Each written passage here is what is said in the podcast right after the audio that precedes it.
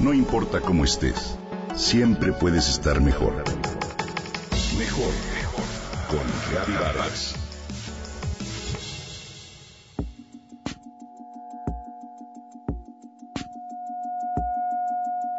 Qué frío tan horrible.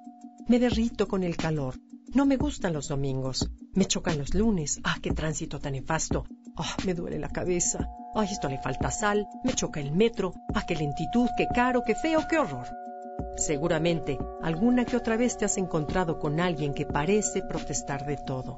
Que si el clima, que si el tránsito vehicular, que si el gobierno, su mal humor hasta te ahuyenta, ¿no es cierto? De acuerdo con la ciencia, una lluvia de reclamaciones afecta negativamente tu cerebro y el funcionamiento de tu organismo. Pero aún hay más. Si eres tú quien tiene la costumbre de quejarse o criticar a todos y a todos, el efecto se extiende hasta tu salud mental. Protestar se torna una costumbre que poco a poco se refuerza como un hábito que se integra en tu vida.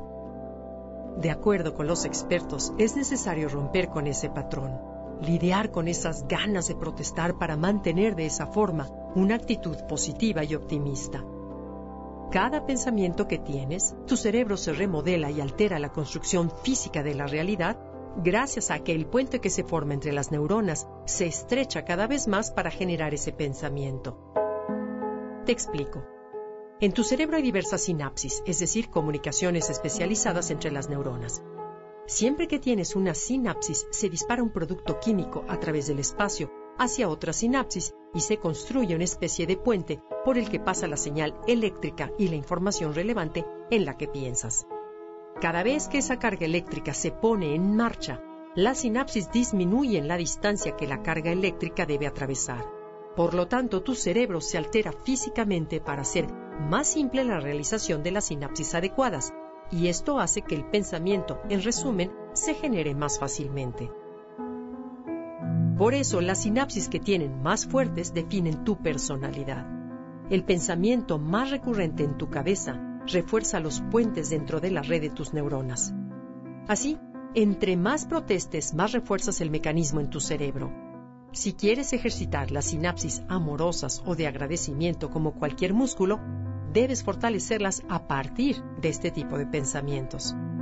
Por otra parte, al escuchar protestas de otras personas, tu cerebro se relaciona a través de las neuronas espejo un grupo de células involucradas con comportamientos empáticos, sociales e imitativos.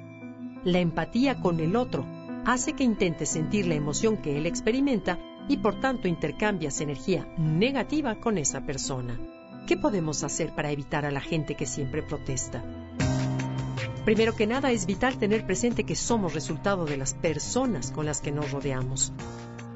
Si estás junto a alguien que todo el tiempo se queja, seguramente terminarás así tú también. Busca personas positivas que rían, que te iluminen, que te nutran y tengan pensamientos energetizantes. Si protestar es un hábito, como tal, puedes cambiarlo.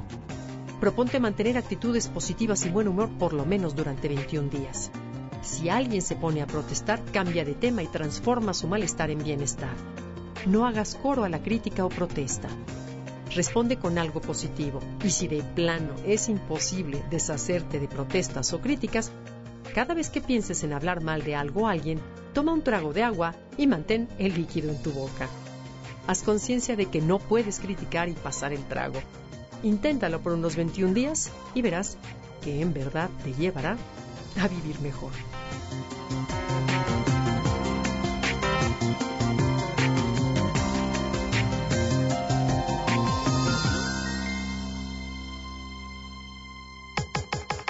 Comenta y comparte a través de Twitter. Gaby-Vargas. No importa cómo estés, siempre puedes estar mejor. Mejor, mejor. Con Gaby Vargas.